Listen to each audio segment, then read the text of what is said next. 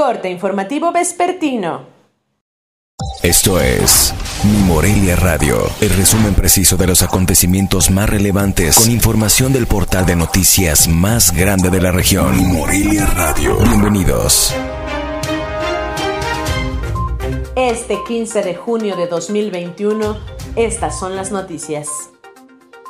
En lo que va del año, se promovieron ocho denuncias ciudadanas ante la Procuraduría de Protección al Medio Ambiente por uso de cañones antigranizo en municipios como Ajuixio, Madero, Huiramba, Lagunillas, Peribán, Uruapan, Tancítaro y Morelia, informó el titular de la PROAM, Juan Carlos Vega Solórzano.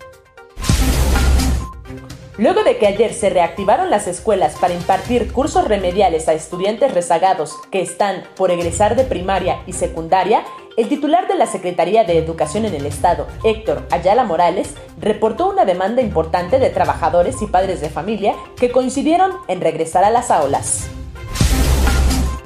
El espectáculo multidisciplinario Sin Sun, Historias de Princesas y Colibríes, iniciará su primera temporada a partir del 24 de junio y concluirá el 11 de julio en el recién remodelado Teatro Matamoros, en el que participarán más de 35 artistas en escena. Atos, un perro de raza Border Collie adiestrado para labores de rescate y que ayudó en la búsqueda de personas en el terremoto de septiembre de 2017, murió envenenado. El hecho causó indignación en redes sociales y exigen justicia para dar con los responsables. La tarde de este martes se identificaron los restos de uno de los 43 normalistas desaparecidos en Ayotzinapa en 2014. Autoridades federales informaron la identificación de los restos del normalista, mismos que fueron localizados en la denominada Barranca de la Carnicería en 2019.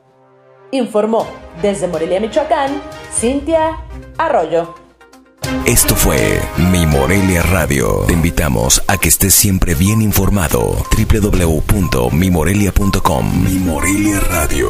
Hasta la próxima.